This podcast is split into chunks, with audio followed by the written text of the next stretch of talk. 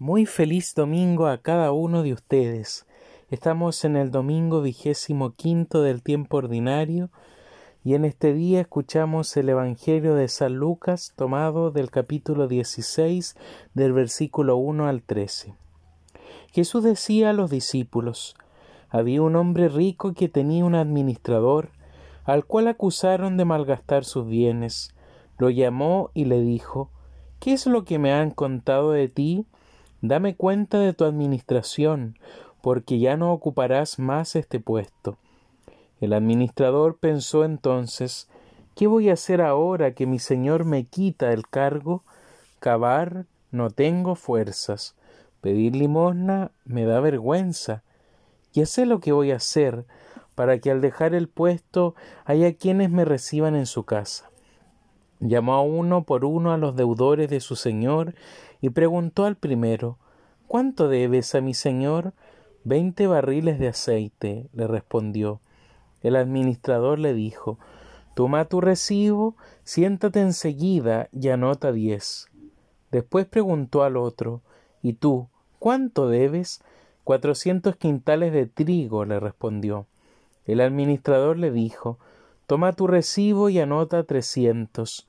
Y el señor alabó a este administrador deshonesto por haber obrado tan hábilmente, porque los hijos de este mundo son más astutos en su trato con los demás que los hijos de la luz.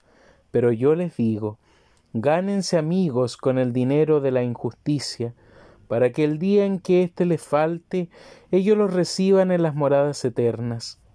El que es fiel en lo poco, también es fiel en lo mucho, y el que es deshonesto en lo poco, también es deshonesto en lo mucho.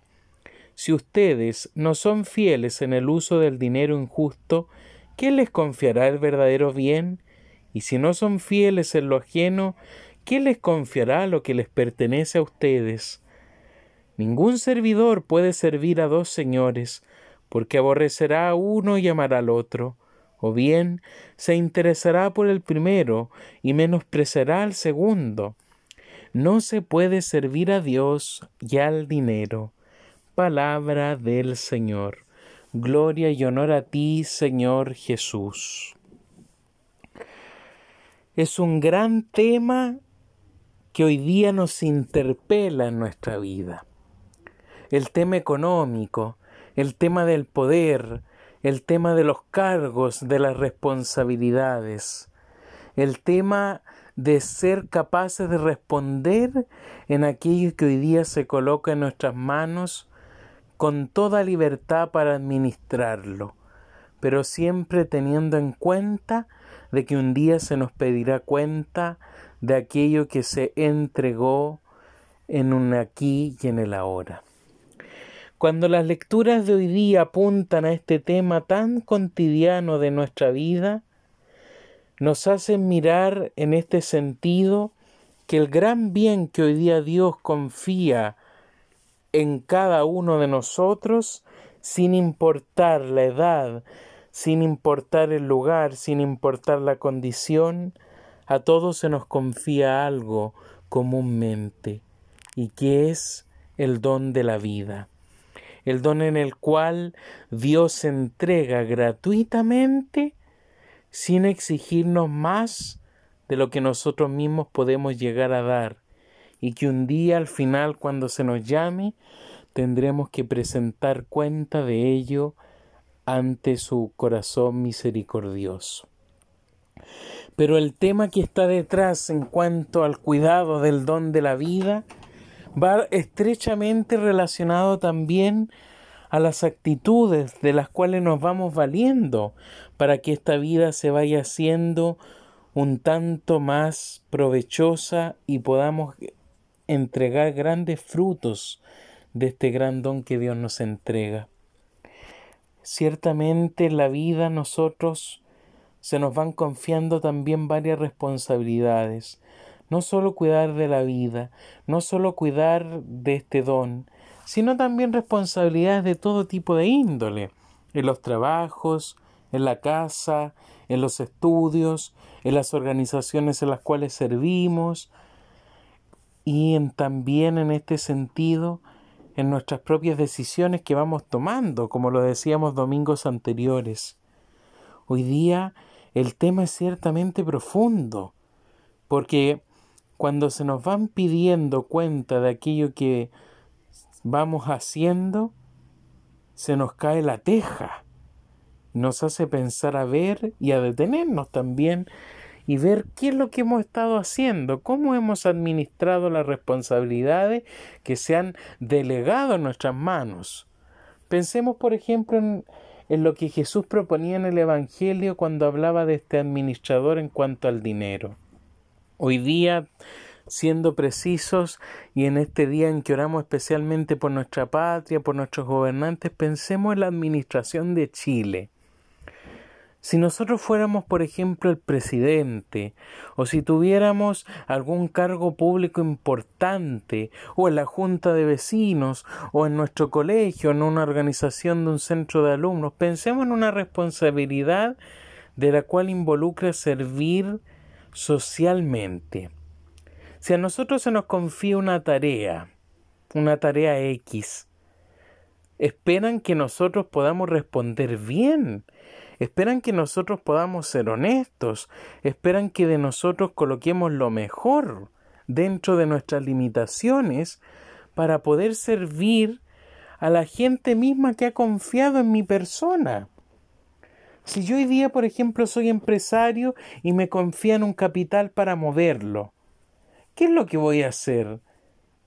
vamos a pensar primero en qué lo vamos a invertir, en algo en lo cual nos tiene que generar una riqueza, un incremento, pero un incremento que va a significar también un sobreesfuerzo, no solamente mío de mi plan, sino también de tantas personas que hay alrededor, de los trabajadores, de los inversionistas, de aquellos que hoy día tienen también una labor grande en el sistema económico.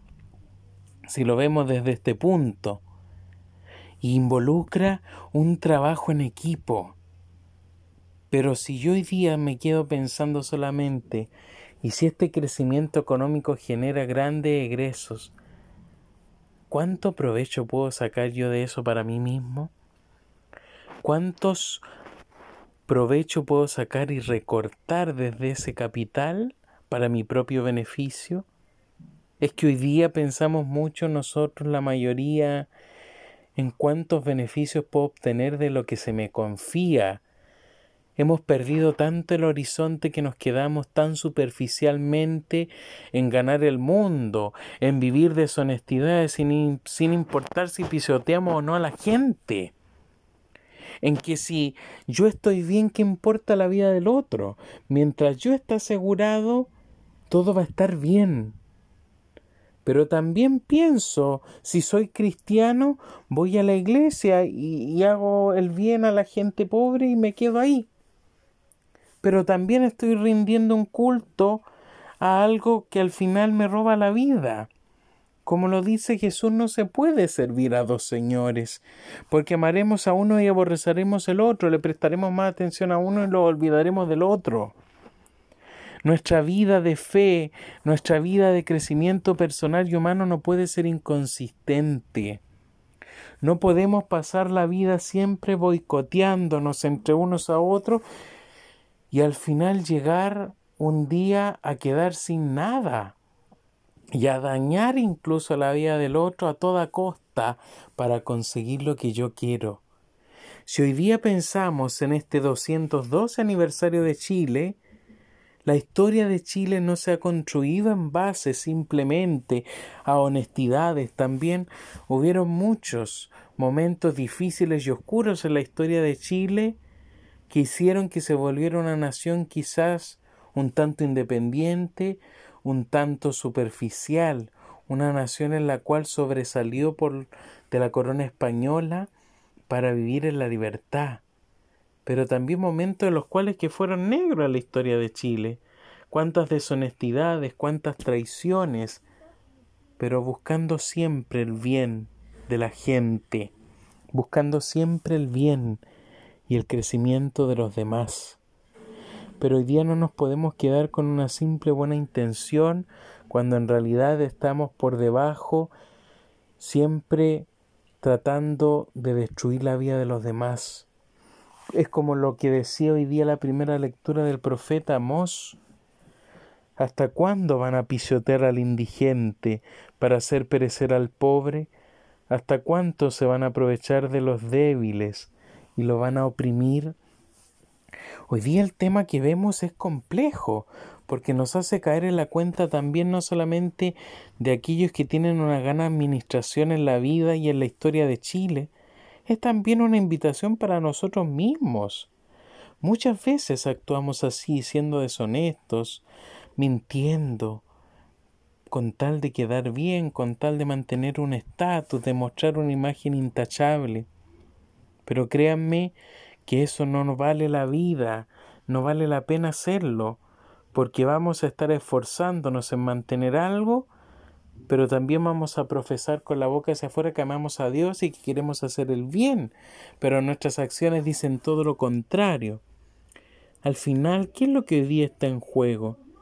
Tener una coherencia de vida, tener una consistencia entre lo que hago y lo que digo, tener una conciencia responsable y comprometida con lo que hoy día se confía en mis manos, no solo con la vida, no solo con las responsabilidades del trabajo, ni del estudio, ni de la junta de vecinos, ni vaya a saber uno donde sea que se nos confíe algo importante. Tenemos que ser fieles en lo poco, si se nos confía mucho, seamos fieles en mucho, y si se nos confía poco, también seamos fieles en lo poco, para que así Dios vea que nuestro corazón es consistente y que realmente está siguiendo su voluntad. Es difícil hoy día mantenernos así, es difícil hoy día mantenernos firmes cuando estamos expuestos ante tanta tentación, ante tanta vanagloria, ante tantas cosas, pero sépanlo bien, esto es pasajero. Lo que realmente vale la vida y la pena esforzarse siempre es por la bienaventuranza del reino, por la vida eterna. El dinero no, no nos compra un pase a la vida eterna. El dinero no nos compra un boleto y un mejor lugar para mirar desde el cielo el oprobio y la miseria de los hermanos que todavía seguimos aquí peregrinando. No. El dinero no nos va a comprar el amor de Dios, porque el amor de Dios es gratuito, es maravilloso y es profundo. Dejémonos hoy día interpelar por esta invitación del Señor y tengamos la fortaleza para salir adelante y a pesar de las tentaciones que se nos van presentando, seamos fuertes, pidamos la fuerza y la ayuda del cielo para ser honestos y comprometidos en lo que se nos confía, y aunque por insignificante que parezca, para Dios y para los demás es necesario y importante. Terminemos orando hoy día especialmente por nuestra nación, por Chile, en este día en que recordamos 212 años de independencia. Pidámosle a Nuestra Señora del Carmen, Reina y Generala de nuestra patria, que interceda por nosotros, ella que es la estrella que brilla en nuestra bandera los ilumine y nos haga tomar conciencia también de las responsabilidades de cada uno de nosotros en donde nos toque estar para servir con el corazón, con honestidad y con compromiso en todo lo que hoy día se nos confía. Que el Señor entonces nos bendiga en este día y también nos anime en esta nueva semana que estaremos por comenzar.